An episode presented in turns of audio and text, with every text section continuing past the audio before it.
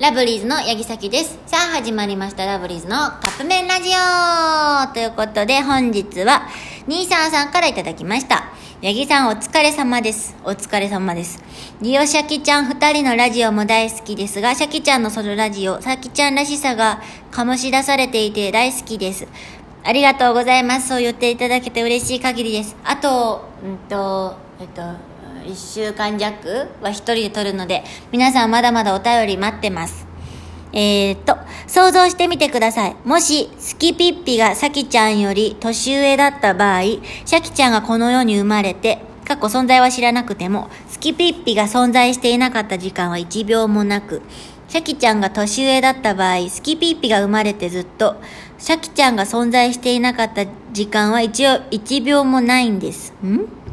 そこで、スキピッピと添い遂げて一生を終えるとしたら、スキピッピを悲しませたくないので、一日でも長く生きたいですか？ああ、そういうことか。それとも逆に、スキピッピがいない世界が耐えられないので、彼、自分が先に生きたいですか？シャキちゃんならどっち？だから、ちょっとスキピッピで話入ってこんかったんやけど、好きな人例えばまあ旦那さんになる人が年上やったら、自分より先にいなくならないでほしいかみたいなことってことか。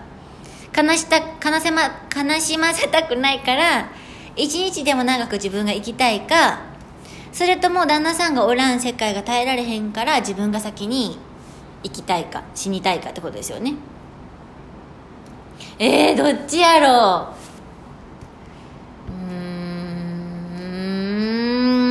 ちゃくちゃ難しいところなんやけどやっぱり自分が先に死にたいかも、まあ、悲しませたくはないけどその大事な人がおらん世界は考えられへんから先に自分まあ悲しませたくはないけどね。